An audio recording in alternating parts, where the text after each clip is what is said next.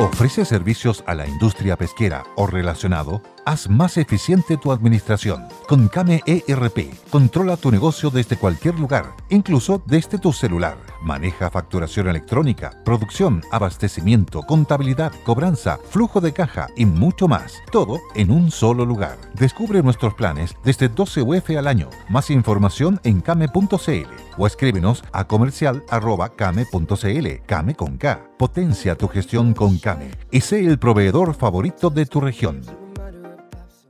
1, 2, 3 o'clock, 4 o'clock, rock. 5, 6, 7 o'clock, 8 o'clock, rock. 9, 10, 11 o'clock, 12 o'clock, rock. We're gonna rock around the clock tonight. Put your glad rags on. Join me home. Qué manera de envejecer bien. Está cumpliendo 69 años. Se publicó hoy, 1954. Miren cómo suena. ¿Han visto en una celebración, en una fiesta, en un bailoteo, en un matrimonio? No puede faltar Rock Around the Clock. Ahí partió todo.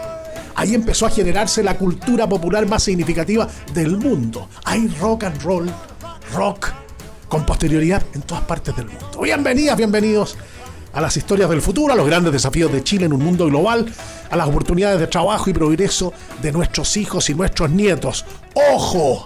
Los pescados grandes no están terminando su lucha hegemónica, está recién comenzando. Y nosotros, un país que representa el 0,2% de la población mundial, el 0,25% de la, de la economía mundial, tenemos una costa, tenemos un territorio marítimo enorme, uno de los cinco países del mundo con mayor territorio marítimo, y eso significa muchas pesquerías, muchos alimentos, mucha investigación oceanográfica, mucho poder naval en la infraestructura portuaria.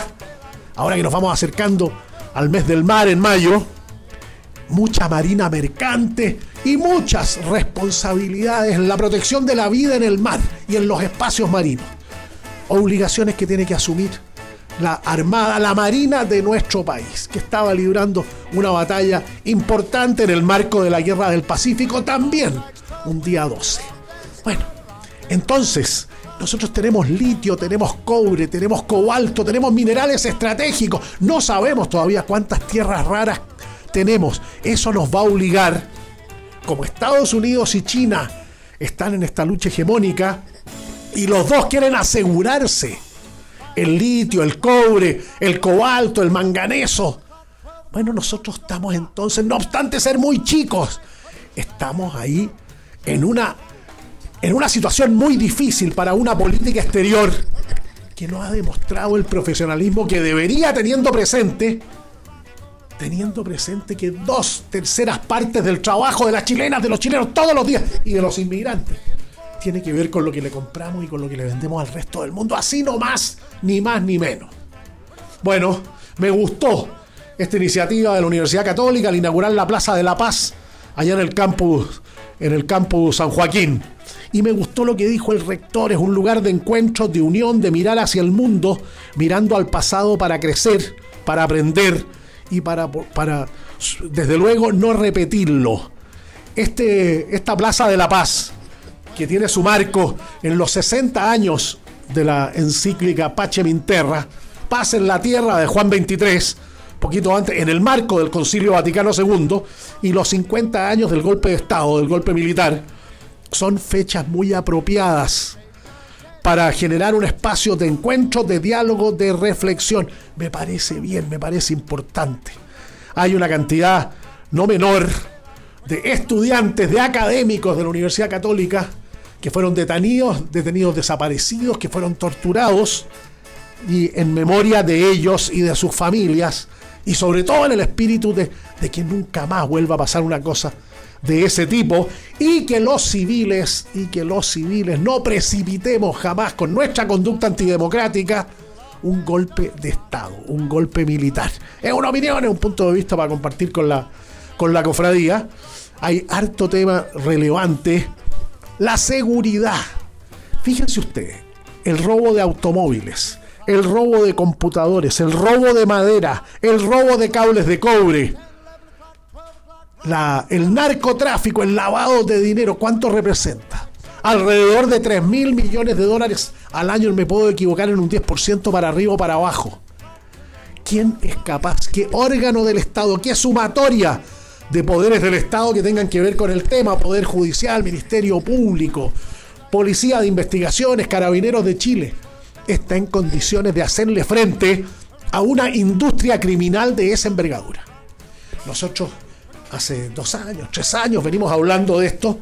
¿Cuál es la cifra de la industria criminal en Chile? ¿Qué es lo que representa? ¿Cuál es la rentabilidad que tiene? ¿Cuál es el negocio más rentable de la industria criminal? ¿Es el narcotráfico? ¿Es el tráfico de personas? ¿Es el lavado, es el lavado de dinero? ¿Es el robo de, de madera? ¿Es el robo de autos? ¿Es el robo de cables de cobre? ¿Cuál es? Y sabemos muy poco de eso.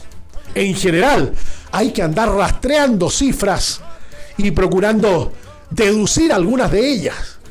Pero es muy poco lo que se sabe. ¿Qué dice la unidad de análisis financiero? ¿Qué dice la Agencia Nacional de Inteligencia? ¿Cuánto representa? ¿Cuánto trabajo representa? ¿Cuánta población tomada? Muy importante lo que, lo que señala un, un sacerdote jesuita, Walker, con quien estuvimos conversando en la mesa de los miércoles, respecto de, de lo que significa para las poblaciones el narcotráfico, de lo que significa para las personas. Bueno, quiero saludar con mucho cariño a las chiquillas, a los muchachos de, San Rosendo, de Coyipulli, de Nacimiento, de Angol, de Negrete, de Renaico, del Laja, que van a poder ah, entrar a, a estudiar una serie de carreras que son importantes técnico en gestión logística, técnico en gestión de personas, técnico en administración, técnico en mantenimiento electromecánico, técnico en electricidad y automatización industrial, técnico en enfermería, analista programador. Es el, nuevo centro CMPC Duoc, el campus Nacimiento, un nuevo polo de conocimiento en la, región del Biobío. Estuvimos conversando de este proyecto con, eh, mucho entusiasmo con, con Luis Felipe Gacitú, el presidente de empresa CMPC y claro, pues este es un, reto, un desafío muy grande, porque eh, con mucho dolor hemos visto cómo el fuego arrasó en esa zona. Son miles de hectáreas las afectadas. Esperamos que con este nuevo campus, el nuevo campus Nacimiento Duoc, CBPC Duoc, la región se pueda levantar nuevamente con capital humano especializado. No nos olvidemos nosotros en el mejor momento de nuestro crecimiento, cuando crecimos durante 10 años al 6-7%, cuando aumentamos la productividad. Siempre la pata más débil, la pata más coja fue el trabajo. Por eso somos tan majaderos con que trabajo, trabajo, trabajo, alianza pública-privada para el trabajo, plan nacional del trabajo, trabajo formal, trabajo con seguridad social, trabajo con aspiraciones de mejores ingresos. Oye, es bien impresionante, ¿eh? todos los vecinos trabajan 48 horas. Yo pensé que era, eran 44. No, 48 horas. La gran mayoría de los vecinos, acá, en Sudamérica, en América Latina. Y nosotros bajamos a 40 alegremente, pensando en una promesa de mayor productividad. ¿Dónde está la capacitación para la mayor productividad? ¿Cuán eficiente ha sido los 300 millones de dólares más menos por año?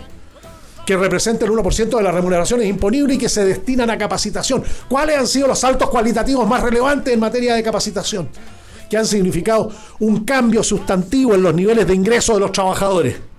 Yo creo que estamos muy al debe, con un voluntarismo, con una ingenuidad que no, no corresponde a un país que tiene las exigencias nuestras.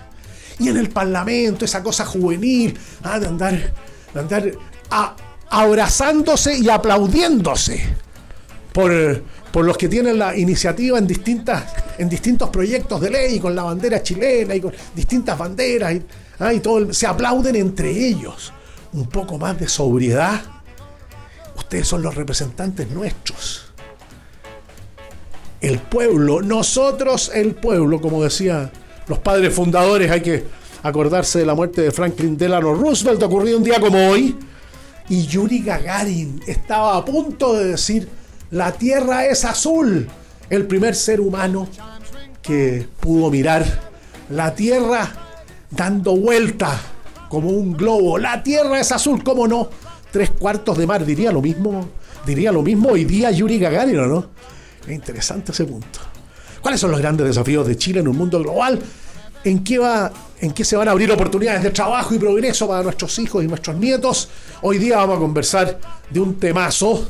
Vamos a lograr llegar al 2030 como el principal productor y exportador de hidrógeno verde. Bueno, una muy buena conversación una vez más con, eh, con un ingeniero químico, un hombre que ha estado con nosotros en otra oportunidad, embajador del hidrógeno verde y, uno de los, de los que participó en la Estrategia Nacional de hidrógeno verde. Vamos a la buena conversa con Erwin Plett.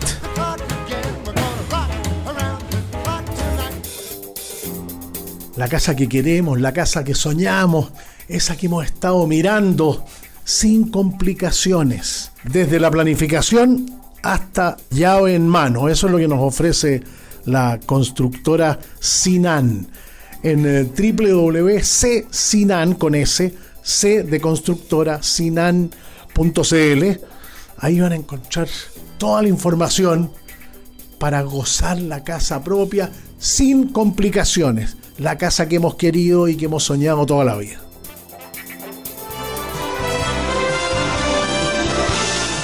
Ubicación, ubicación, ubicación. Las tres claves del éxito de un hotel cinco estrellas internacional como el Windham Petra La Dehesa. Salen de Costanera Norte, Avenida La Dehesa, está el mall y al frente se nota al tiro el Windham Petra Santiago. Y en materia de alimentos y bebidas, Claudio Úbeda, reconocido y premiado chef, está desarrollando esta cocina chilena moderna que es muy llamativa, muy rica, muy especial, de mucha identidad. Un saludo a Claudio y todo el éxito al restaurante Malaquita del Hotel Windham Petra Santiago.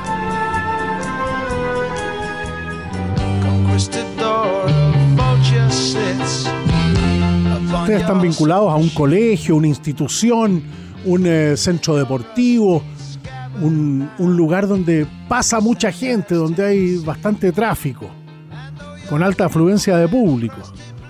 Hay que evitar un problema mayor, prevenir es mejor que curar y es más barato. Conozca el estado de las calderas del colegio, del gimnasio, del del centro deportivo, del centro de eventos, la situación de las calderas. Contacte a airservice.cl, airservice.cl. Confianza, respaldo, seriedad, tecnología, excelencia en el servicio. airservice.cl, airservice.cl. Quería compartir un sentimiento con esta cofradía porque yo me declaro un fan de las artesanías. No sé si a ustedes les pasa cuando veo a un artesano trabajando, cuando voy a una feria artesanal en Chile, en el mundo, siempre me admira el trabajo paciente de las artesanas y los artesanos, cualquiera sea su cualquiera sea su formato, y hay tantos formatos. Ahora se van a poder encontrar en el mall Casa Costanera la tienda Primeros Pueblos, que se inspira además en los principios del comercio justo. Estamos hablando de patrones productivos y comerciales responsables y sostenibles. Se van a encontrar con una calidad, con una variedad de artesanías que les va, les va a sorprender. Si quieren más información, aparte de pegarse una vuelta por el Casa Costanera, en primerospueblos.cl, primerospueblos.cl. Es una iniciativa como nuevo cliente de Western Union, puedes disfrutar de una tarifa de envío de 0 dólares en tu primera transferencia internacional de dinero en línea. Envía dinero a los tuyos en casa de manera rápida, fácil y conveniente. Visita westernunion.com o descarga nuestra app hoy mismo y tu primera tarifa de envío corre por nuestra cuenta. Aplican ganancias por cambio de moneda. No disponible para tarjetas de crédito y envíos a Cuba. Servicios proporcionados por Western Union Financial Services Inc. NMLS 906983 o Western Union International Services LLS NMLS 9069 SMPC. Llevamos como 36 años difundiendo principios de educación financiera tan importantes para ver si estamos lo estamos haciendo bien, regular o mal con nuestro presupuesto, el presupuesto familiar, el presupuesto personal. Les quiero presentar TAP de Caja Los Andes, TAPP. Es una tarjeta de prepago.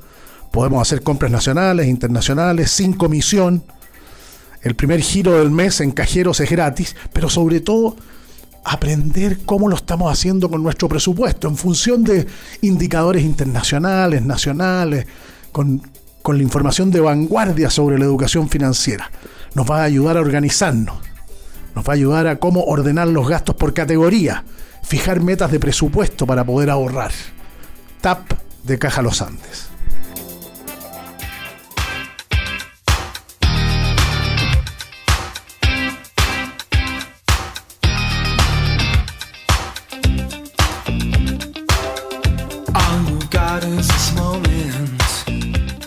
Canción estupenda de 1988.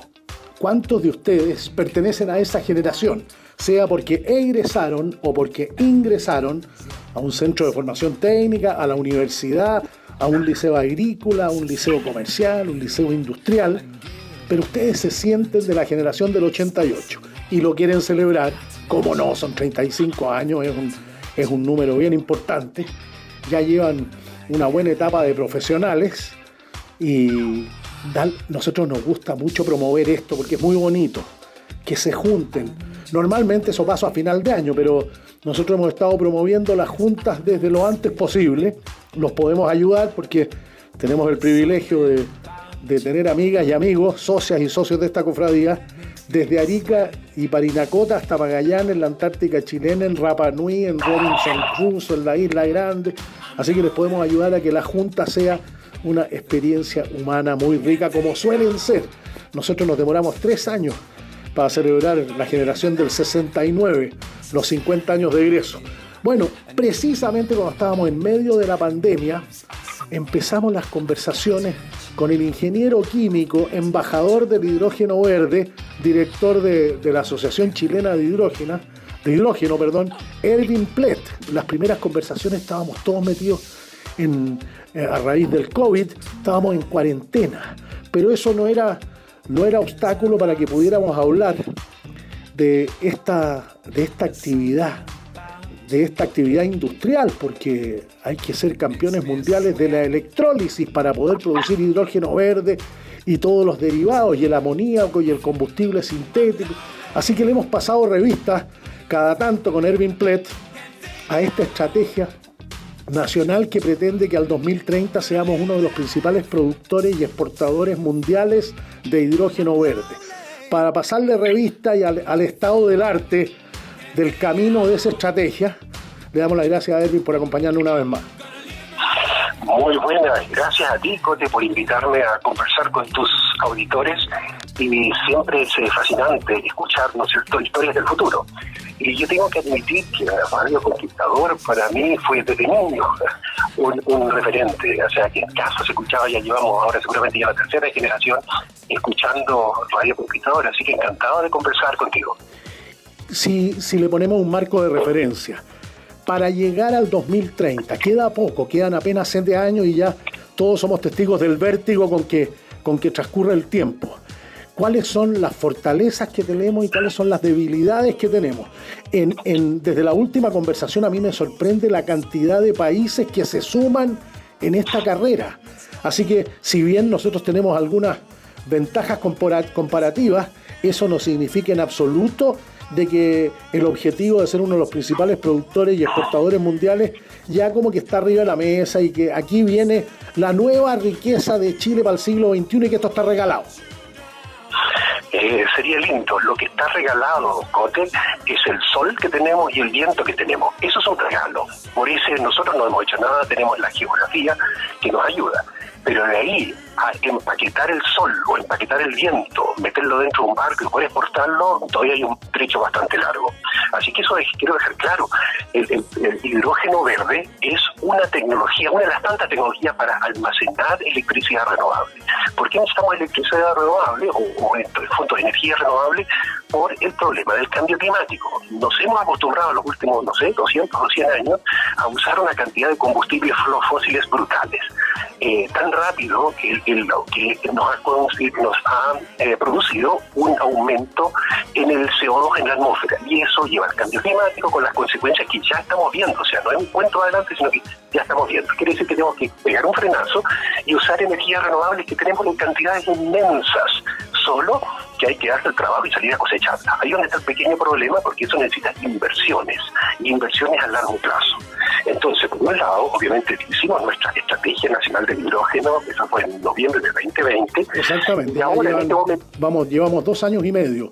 Exacto, y ahora lo que está haciendo, es acuerdo que fue el gobierno pasado, y el gobierno de acá lo, lo, reconoce, y lo que estamos haciendo en este momento, y lo digo realmente en este momento, es un plan de acción de hidrógeno 2023-2030, que es exactamente lo que tú hablabas. ¿Qué vamos a hacer concretamente entre el año, este año y el 2030 que se nos viene, son siete años más Entonces se está trabajando en un plan de acción y eso es algo bien entretenido porque esto es, eh, es participativo. De hecho, está abierto el concurso, se han inscrito del orden de 1.200 personas para participar en las diferentes regiones, así que lo estamos discutiendo región a región, qué es lo que se puede hacer en qué región, porque está claro que una solución en el norte usando la energía solar es distinta que una solución en la Patagonia, en Magallanes, no sé, en Tierra del Fuego, usando el recurso eólico.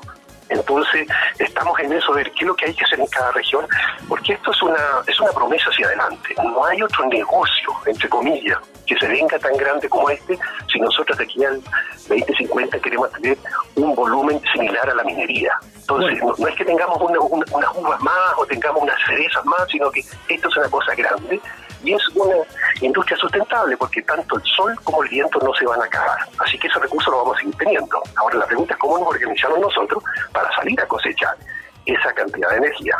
Y antes de salir a cosechar no hay que hacer una buena siembra y esa inversión de la que tú hablaste, eh, conversando con Erwin Plett, a los que se han incorporado recién, ingeniero químico, eh, esa siembra se hace con inversión en recursos humanos y financieros. Y ese recurso humano para hacer eso, ¿lo tenemos? ¿Qué nos falta? ¿Vamos a tener que importarlo?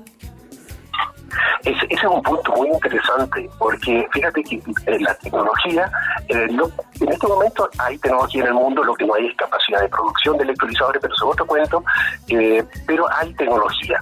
Ahora también finanzas, acuérdate que hay mucha plata en el mundo. Lo único que necesitamos para que la pongan acá es confianza, como siempre, ¿no es cierto? Si tú confías en, en hacer inversiones a largo plazo y estás seguro que después de 20 o 25 años te devuelvan tu plata, si inviertes. Si no estás seguro que te la van a devolver, te la vas a poner en otra parte del mundo. Así de simple. Ahora bien, esos son los recursos financieros. Y ahora viene el recurso humano.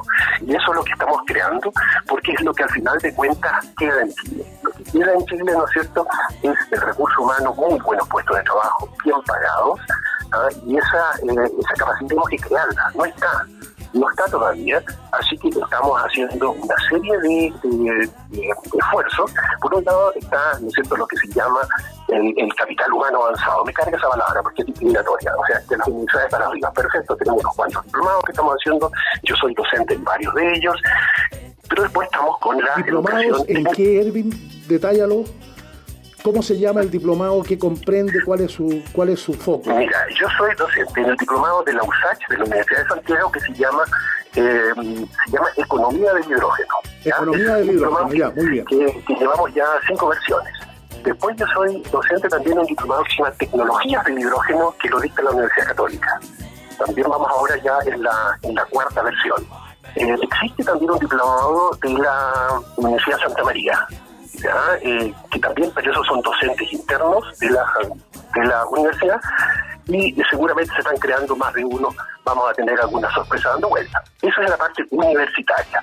Después necesitamos los técnicos, ¿no es cierto?, en la, en la, preparación técnico-profesional, que son eh, los tubos, los INACAP, ¿no es cierto?, los centros de formación técnica estatales, etcétera, eso que también es educación terciaria. Después tenemos la educación secundaria, que son los liceos técnico-profesionales. Y ahí tenemos, un ahí tenemos un ejemplo maravilloso, Cote, en un pueblito llamado Mulchen, al sur de los Ángeles, no, no el de sino que Los Ángeles, Chile, eh, en que en, tres liceos técnicos profesionales se están empezando a hacer estos cursos de hidrógeno. ¿ok? Entonces ya los niños que salen de, de, cuarto medio tienen una preparación. Estamos con el, con el problema de que todavía no tenemos dónde practiquen, pero bueno, será cuando tengamos nosotros las primeras plantas piloto se va a poder practicar. Por ahora aprenden electrónica, aprenden mecánica, aprenden a hacer planes de mantención preventiva, por ejemplo. Entonces es maravilloso ver cómo chicos, en este caso una comuna sumamente vulnerable, ahora hasta los papás dicen, ok, sigan capacitándose. Y esa es una cosa que es interesante porque es un cambio social. Si yo digo, no, ¿para qué vale la pena seguir avanzando en estudio? Tengo un problema, porque aquí estamos hablando de tecnología de punta y esa cambia. Entonces tenemos cierta obsolescencia tecnológica, que si lo que lo enseño yo hoy día puede cambiar completamente en tres años. Entonces lo que tengo que tener son mentes flexibles y ganas de aprender. En el fondo, de, auto eh, eh, capacitarse, de ver, de poder leer. Y una cosa muy importante, Es entender lo que uno lee lamentablemente la educación en este país se nos ha echado a perder de tal forma, fíjate que el 60% de los adultos mayores no entienden lo que lee. Es una catástrofe. Es una catástrofe, absolutamente. Pueden deletrear. O sea, se, se lee poco y lo poco que se lee, un porcentaje muy alto, no entiende lo que lee. Ese es el grave problema. Entonces, tú imaginas que si yo empiezo a enseñar tecnología de punta, voy a tener que ir a contarles el cuento nuevo cada vez. En vez de que les mande, no sé, un, paper, le mando una nota, le mando un brochure y que la gente entienda lo que está ahí. Entonces, tenemos un, atraso en la educación tremendo de grande. Y ese es el problema, acuérdate de poner los patines, que lo sacamos los patines. Entonces, eh, tenemos el problema de que vamos a tener que invertir a largo plazo. La gracia que tiene esto del hidrógeno es que por primera vez estamos haciendo un plan a largo plazo en este país, no de cuatro años, sino que una política de Estado que se toma metas de aquí al 2050, eh, metas a planes de acción al 2030, algo que nunca se ha hecho acá. Recuérdate que eso es lo bonito que tiene una inspiración de cómo arreglamos nuestra sociedad, cómo invertimos en educación, cómo nos preparamos para las nuevas tecnologías. ¿A ti te dio la impresión como ingeniero, como profesional, que cuando se establecen objetivos de largo plazo, como que los disensos políticos empiezan a hacerse más tenues, como, como que con la mirada de largo plazo, teniendo clara la estrategia y los objetivos y las metas, como que las diferencias políticas se van atenuando. ¿Sabes que es, el problema es un cambio de, paradigma? Yo recuerdo años atrás estábamos con una delegación suiza discutiendo eh, sobre planes y ellos querían, por ejemplo, una parte muy boscosa que tienen, se juntaron 13 municipalidades para hacer un proyecto a 30 años estaban fascinados porque más encima tenía una rentabilidad del 4%. Para ellos, para Suiza era fabuloso. en cambio acá todos miran, ¿cómo tú vayas a hacer un negocio del 4%? ¿Cómo se te ocurre?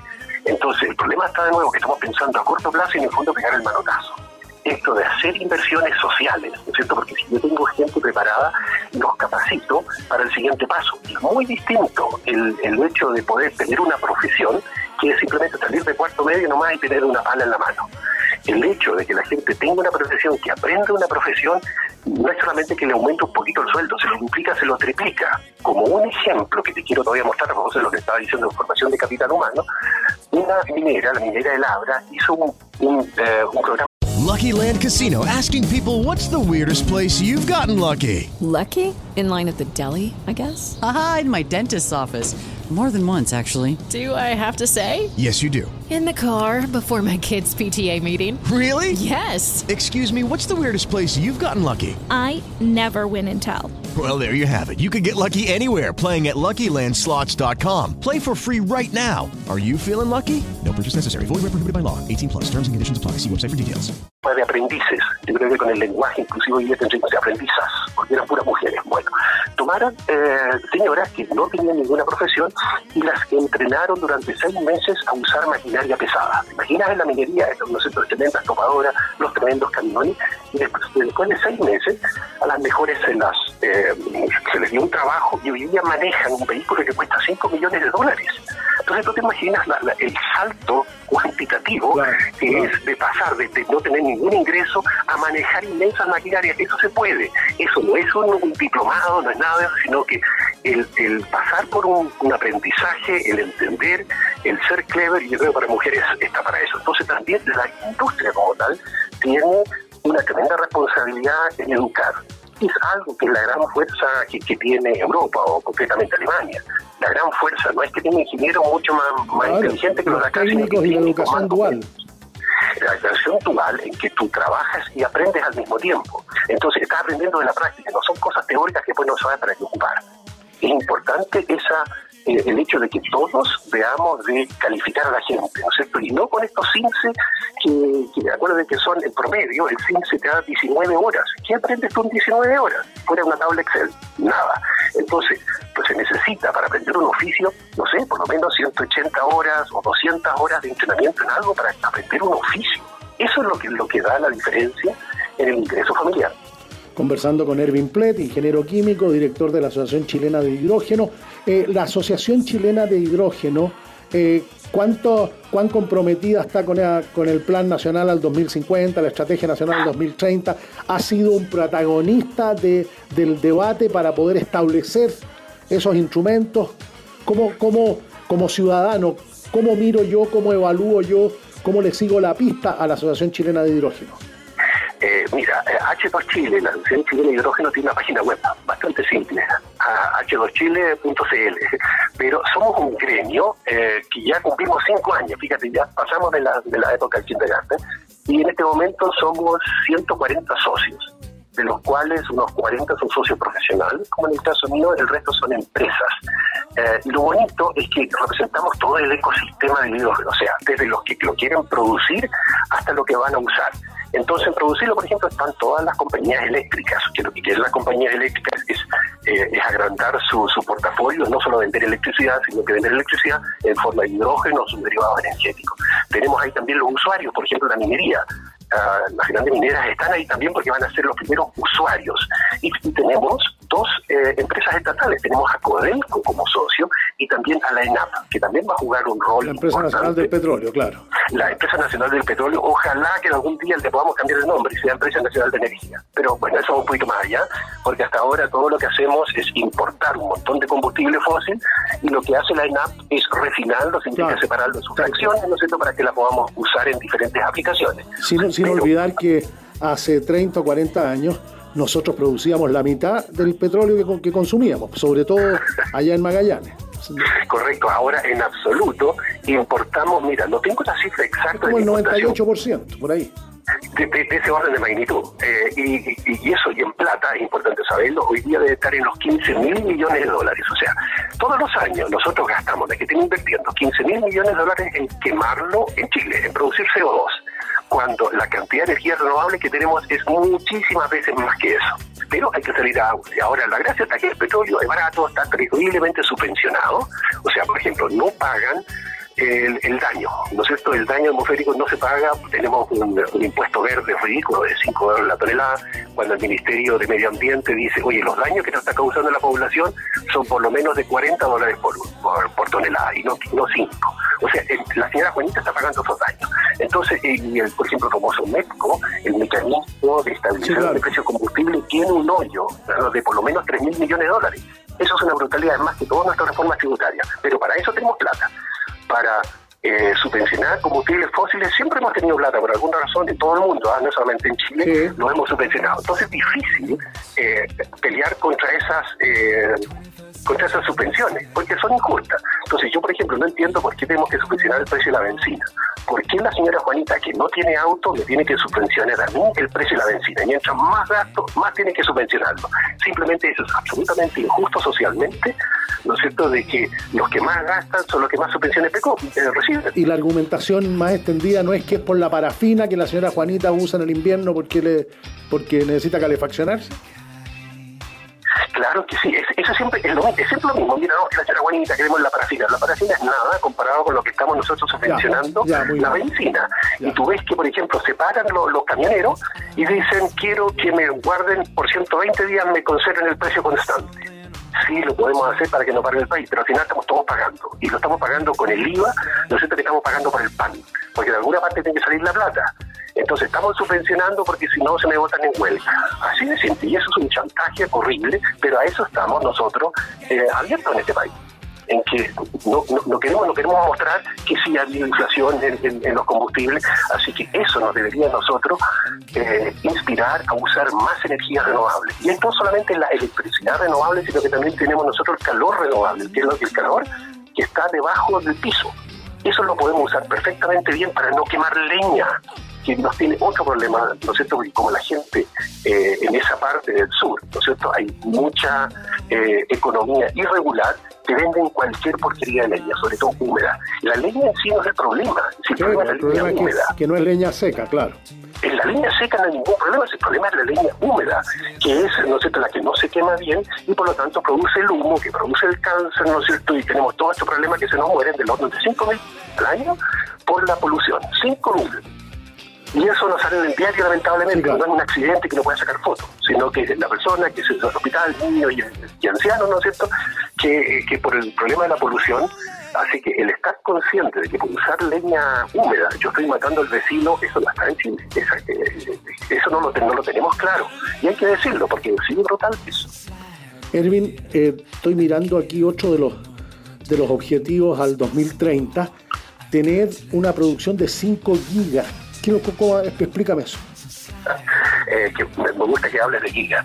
Giga, acuérdate que un número significa 10 a la 9, mil millones. Para que tenga un orden de magnitud, hoy día eh, la, toda la, generación eléctrica en Chile tiene una, una, potencia, aunque ahí está, eh, no se debe sumar, pero un orden de 32 gigawatts, que son 32 mil megawatts. Eso es todo lo que tenemos instalado, pero de lo que tenemos instalado nosotros usamos máximo un tercio. Sea, tenemos sobreinstalado eh, la capacidad electrónica. Ahora, lo que queremos hacer nosotros es eh, usar esa electricidad o parte de esa electricidad, ¿no es cierto?, para, para poder envasarla en forma de hidrógeno su derivado energético.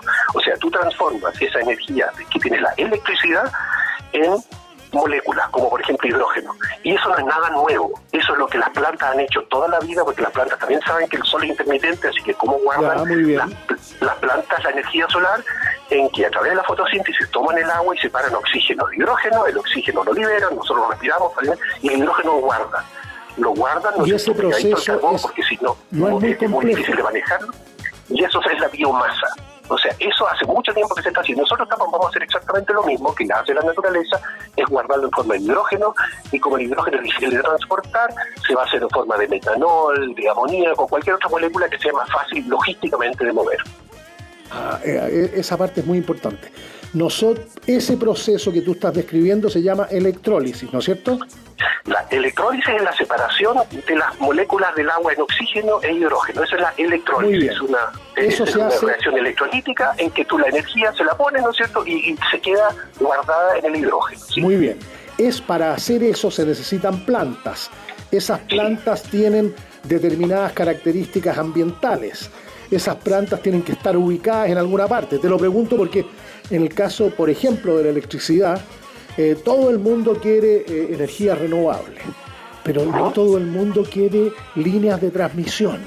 Eh, entonces, y, a todo el mundo le gustaría que en la casa hubiera harta competencia, entonces llegaran como cuatro gallos a ofrecerte electricidad y disputaran por ofrecerte la más barata. Entonces, no, eso es sobreinversión, entonces mejor que haya un solo, un solo distribuidor sujeto a un sistema de, de, monopolios, ¿cómo, ¿cómo les llaman a estos? Monopolios naturales, pero regulados, entonces no puede tener más de un 6% de rentabilidad, estoy hablando en voz alta. Ah, y además tiene que competir con una empresa ideal que está en la ley, así que si quiere ganar más plata tiene que ser cada vez más eficiente. Ya, ¿Cómo se aplica todo esto que vivimos al tema del hidrógeno verde y cuáles van a ser los, los conflictos potenciales. no sé si me expreso bien con la pregunta. No, que perfecto, pero déjame decir una cosa. Yo creo que siempre tenemos un problema cuando confundimos electricidad con energía. Electricidad es una sola solo una de las tantas formas de energía. Y en Chile, la electricidad representa el 22% de toda la energía consumida. Solo el 22%. ¿ya? El 13% es leña y el resto son combustibles fósiles importados. Entonces, ojo con eso. Ah, la parte de electricidad es así de poquitita, es, chiquitita, pero parece que tiene una tremenda importancia pública y la gente tiende a confundir eh, precios de energía con los precios de electricidad. Está bien, la electricidad es bonita porque es, es, bastante flexible donde la uso, a veces la uso, a veces la mal uso, teniendo, por ejemplo, la luz prendida día y noche, la estoy mal usando, pero parece que es muy barata. Así que no me importa y la dejo prendida, ¿ok? Eh, entonces, ojo con eso, nosotros tenemos que ver de dónde sacamos tanto el calor renovable, el frío renovable, la calefacción renovable y también electricidad, porque hoy día dependemos de la electricidad para todas nuestras actividades. De hecho, ahora estamos hablando, ¿no es cierto?, eh, usando electricidad para comunicarnos, no estamos frente, sino que más encima está grabando. Sin electricidad no podríamos estar conversando de esta forma. bien, habiendo dicho eso, es importante que nosotros saquemos no solo el carbón de la electricidad, el de descarbonizar la electricidad, sino que tenemos que desfosilizar toda nuestra canasta energética. No puede ser que estemos quemando combustibles fósiles importados cuando tenemos suficiente energía eh, renovable en el país. Entonces, el problema está que tú no puedes electrificar todo, no puedes ponerle todo un enchufe. O sea, hay va muchas cosas que van a seguir usando combustible, pero la gracia está que sean combustibles que no generen CO2, o sea, que no lo estemos sacando de la tierra, sino que convertamos energías renovables en esas moléculas que necesitamos para movilizarnos, para tener altas temperaturas, etcétera. Entonces, eso es lo que, lo que, el hidrógeno representa, es una transferencia entre el sector eléctrico y el sector combustibles y son más fáciles de mandar. Ahora, el punto que tú nombrabas es muy importante porque estas eh, energías renovables, por ejemplo, la electricidad renovable usa muy grandes territorios. ¿No es cierto? Porque tú tienes que Claro, las plantas eólicas, las plantas solares, claro, muchas Son plantas inmensas de grandes. Nosotros tenemos la suerte de que tenemos un desierto en que fuera de lagartijas no hay nada, ¿no es cierto? Hay muy poca gente, así que también molestamos a muy poca gente. Lo mismo nos pasa en el sur. Nosotros tenemos unos cuantos guanacos y ahora tenemos hartos corderos, pero muy poca población. Así que perfectamente nosotros podemos cosechar esas energías renovables y convertirlas en diferentes moléculas para sacar, en el fondo, sacar todos los combustibles fósiles importados de Chile. Y como producto tienes hidrógeno, tienes eh, combustible sintético, tienes amoníaco. ¿Qué otros productos tienen? ¿Cuál es el precio? ¿Cuál es el mercado? ¿Cómo se ha movido eso en los últimos 10 años? Eh, mira, bien importante, esto no se ha movido en absoluto porque los combustibles fósiles son muy baratos. Fíjate en mi caso, por ejemplo, yo te hablaba del impuesto verde, que es ridículo en Chile, pero por ejemplo el impuesto que le puso el señor Putin, que nos duplicó y triplicó los precios y no pasó nada, seguían todos los, la gente andando en auto, hace poquito nos subieron los precios de 700 pesos a 1300 y tú crees que disminuyó el tráfico, nada, o sea, esa demanda es muy inflexible al precio, no, le importa el precio, entonces al final de cuentas tú tienes solamente dos formas de hacerlo, o con zanahoria o con garrote. Ah, entonces, o tú das subsidios, ¿no es cierto?, para igualar precios, o tú dices simplemente por definición tengo que eh, eh, descontaminar. Entonces, por ejemplo, en la aviación tendrás que descontaminar en, la parte naviera, los barcos, y eso es bonito. En los barcos se ha dicho que al 2050 eh, tienen que tener a la mitad de las, de las emisiones que deberían tener. La mitad. Entonces quiere decir que todos los barcos van a tener que empezar a trabajar con otros combustibles, ya sea metanol, no siempre es el alcohol para quemar, que es más fácil de hacer, o sea amoníaco. Entonces, es importante que haya un consumo, va a haber un consumo, a haber, no lo es todavía, va a haber un consumo grande. Lo mismo pasa en la aviación. Fíjate que hace poco se, se, eh, se publicó que LAN hizo el primer vuelo, en este caso era de cargo, pero desde España a, a, Estados Unidos, ¿no es cierto?, usando un, un jet fuel eh, con, eh, con carbono neutral. Pero ese, ese no es de origen vegetal, un poco como los, los brasileros que hacían hacían un combustible de, como como de la caña de azúcar, una cosa así. Correcto, lo siguen haciendo. Fíjate que lo que tú haces es producir, en el caso de los brasileños, se produce etanol, que es el alcohol para beber, el que nos encanta a todos nosotros, o también se hace de maíz en Estados Unidos. Y ese se le agrega a la benzina. ¿ah? O, se puede hacer 100%, los motores de combustión interna funcionan perfectamente bien con ese etanol que se hace de caña de azúcar. Todos los países de Latinoamérica tienen ahora forzosamente que poner un cierto porcentaje de etanol en la benzina, salvo Chile, en Chile no, por alguna razón acá no, aquí en Purita nomás el, la benzina sacada del petróleo, pero en todos los otros países sí lo tienen, entonces se llaman E10, E20, depende del porcentaje que se ponga, o sea, tú de nuevo... Pero la gracia del combustible sintético nuestro es que sería un derivado del hidrógeno verde y ayudaría, bueno, ya hay un Porsche 911 que lo llenaron de combustible sintético, yo pensé que tú podías estar allá en Punta Arena. En ese... yo, estuve ya la semana pasada que fue muy entretenido en la planta de árbol y que lo que hace es que el viento, ¿no es cierto?, genera electricidad, con la electricidad tiene un electrolizador, entonces separa hidrógeno de oxígeno y tienes hidrógeno guardadito. Después toman CO2, ¿no es cierto?, que es, sí tiene que ser CO2 reciclado, o sea, del aire, no sacado del piso, y con eso se hace la primera molécula metanol, se hace metano, metanol, ¿ya? Y de esa se hace benzina. Y tú puedes hacer benzina para autos, benzina para aviones, lo que se te ocurra. Y eso es una síntesis muy antigua que se conoció por muchos años, se hizo en Alemania en los años 25 del siglo pasado, en los años 70 del siglo pasado Sudáfrica lo usó en unas cantidades tremendas de grandes porque la OPEC se eh, negó a entregarles crudo. Entonces tuvieron que hacer todos sus combustibles líquidos a partir de carbono. Ah, Y eso se puede, es una síntesis de Fischer-Tropsch, exactamente el mismo proceso que se está usando en Magallanes. Con eso tú puedes tener un combustible que se llama carbono neutral, siempre que el CO2, ¿no es cierto?, sea reciclado, o de una planta. eh, y hoy ¿no es día el litro, el litro de eso es 3, 4 veces más caro y se trata de llegar a que sea competitivo con el con, con el- la benzina del 93, 97, 95, por decirlo en No, fácil. que no solamente tres veces, está- es una, es una, es una planta piloto que puede ser mil veces más cara, no importa, las primeras gotitas son carísimas, ya después que se han invertido 70 millones de dólares. Eh, pero en la gracia está es agrandar, ¿no es cierto?, el orden de magnitud, ya pasar de 2 megas que tiene el, molino ahora, pasar a 2.000 y 10.000 megas, o sea, 10 gigas, con eso obviamente bajan los costos, Ya, está muy bien, clarísimo. muy bien. Entonces, la gracia está en darte una, una pequeña diferencia entre los biocombustibles y los e-combustibles. Los biocombustibles están hechos de materia vegetal, como por ejemplo en, eh, en Brasil, pero eso requiere tremenda cantidad de hectáreas de caña de azúcar. claro. O, o está peleando con los alimentos, ¿ah? y lo mismo pasa en Estados Unidos, o sea, tremendas cantidades de país que no van a los alimentos, sino que van a la industria del combustible. Siempre está esa discusión, ¿no es cierto? Así Sí, es. porque hay tanta gente que se muere de hambre, etcétera. No es fácil esa discusión política, ¿no? Claro, y, en- y entonces en el caso nuestro tendríamos esa ventaja. Y nosotros podríamos hacerlo de hidrógeno, lo que siempre es un poquito difícil. ¿De dónde saco yo el carbono? Del carbono renovable. Eso lo puedo sacar de, por ejemplo, de las plantas de biogás, ¿no es ¿cierto? Las plantas que convierten el, eh, los desechos orgánicos en metano más eh, CO2. De ahí lo puedo. Por ejemplo, tenemos acá en Santiago, tenemos la famosa biofactoría que antiguamente se llamaba Bueno, pues la, la misma actividad forestal. Exacto, tú tomando eh, restos de ahí, ¿no es cierto? Puedes tomar ese CO2 porque ya estaba en el aire. Ah, Esa es la diferencia, ese ya estaba en el aire, no es que lo esté sacando del, del, del- del fondo de la tierra, donde está guardadito en la, Buenísimo. el, el CO2. Ya, Erwin, me están cortando la cabeza que nos pasamos hace rato. Como siempre, un abrazo, muchas gracias. Un gusto conversar. Erwin Plet, director de la Asociación Chilena de, de Hidrógeno, ingeniero químico. Oye, en la Universidad de Chile, tu alma mater, ¿no, no, no tiene un diplomado sobre estos temas?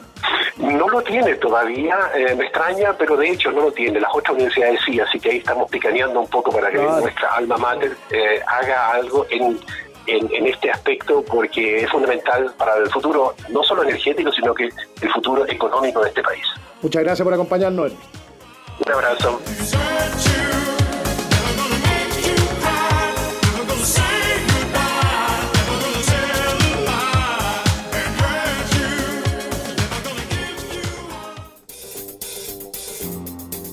Querida cofradía está consciente, ustedes nos han escuchado estos 10 años hablar con entusiasmo de la enseñanza técnico profesional en Chile, de lo importante para Chile de los técnicos y los profesionales. Ahora en la región del Biobío, el campus Nacimiento CMPC Duoc va a estar orientado y focalizado en profesionales de excelencia provenientes de toda la provincia y sus alrededores. Los invito a conocer el Campus Nacimiento CMPC Duoc UC. Toda la información en www.duoc.cl. Quiero invitar a la cofradía, particularmente a aquellos que quieren tener más tranquilidad con su patrimonio, con su esfuerzo de ahorro, a una nueva forma de inversión en Miami, en propiedades en Miami y en, y en la Florida. Llega gente de todas partes del mundo, de Europa, América Latina, a vivir a Miami por sus condiciones.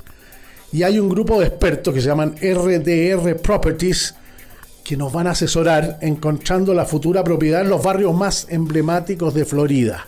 Y nos dan asesoría integral en la parte financiera y en lo legal. Ingresa a RDR Properties para proteger todo el esfuerzo de ahorro que nos ha costado tanto.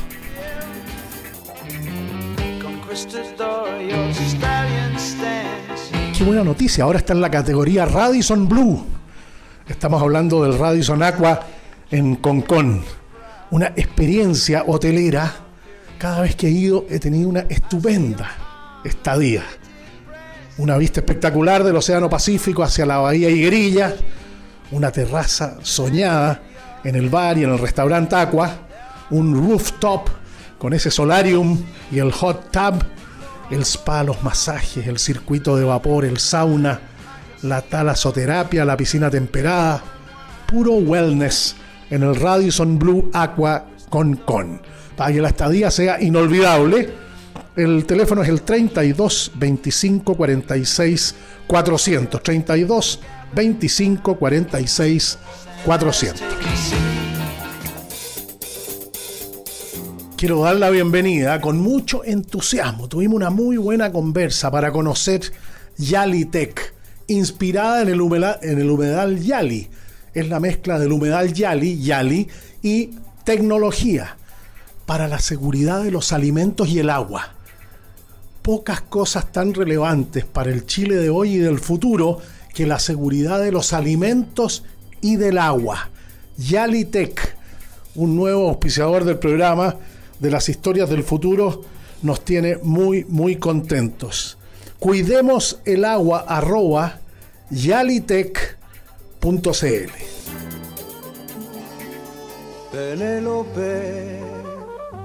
Una canción tan bonita que tiene tanto recuerdo.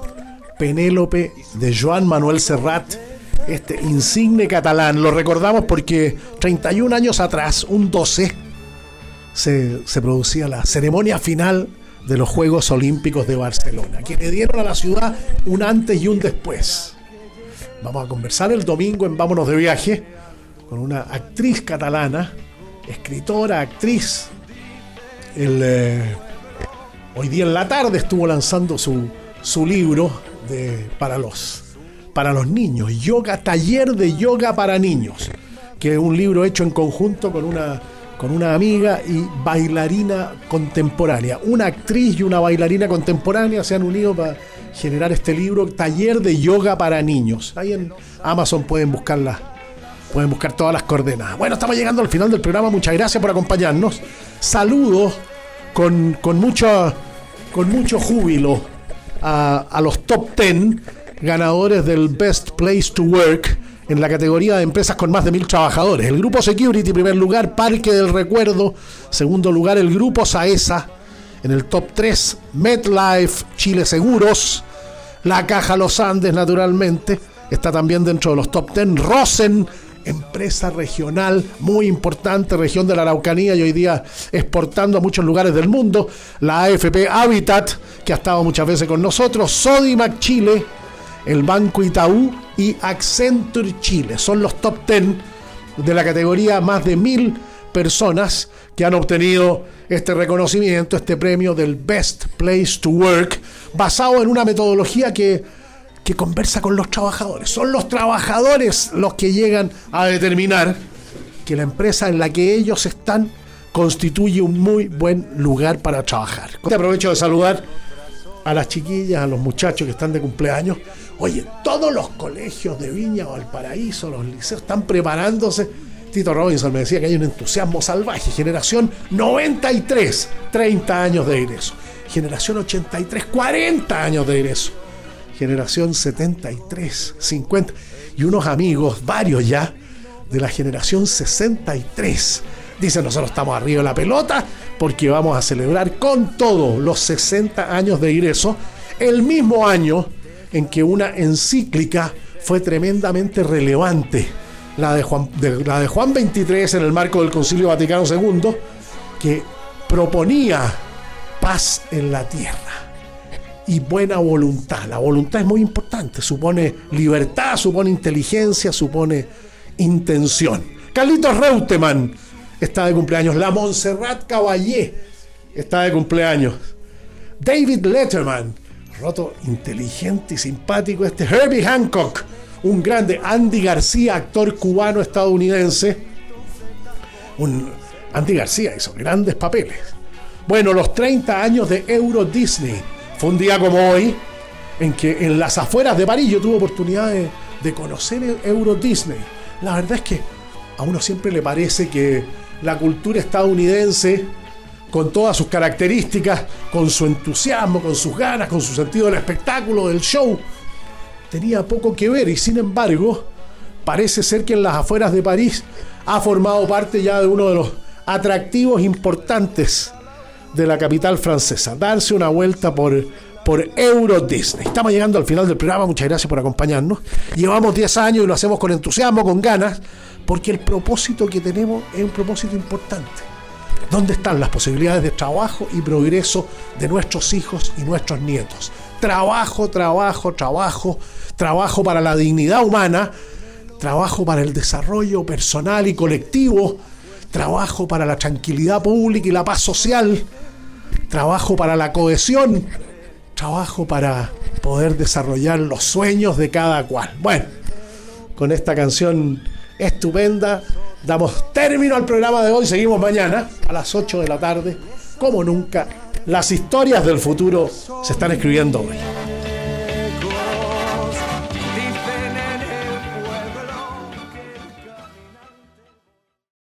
Lucky Land Casino asking people what's the weirdest place you've gotten lucky? Lucky? In line at the deli, I guess? Aha, in my dentist's office.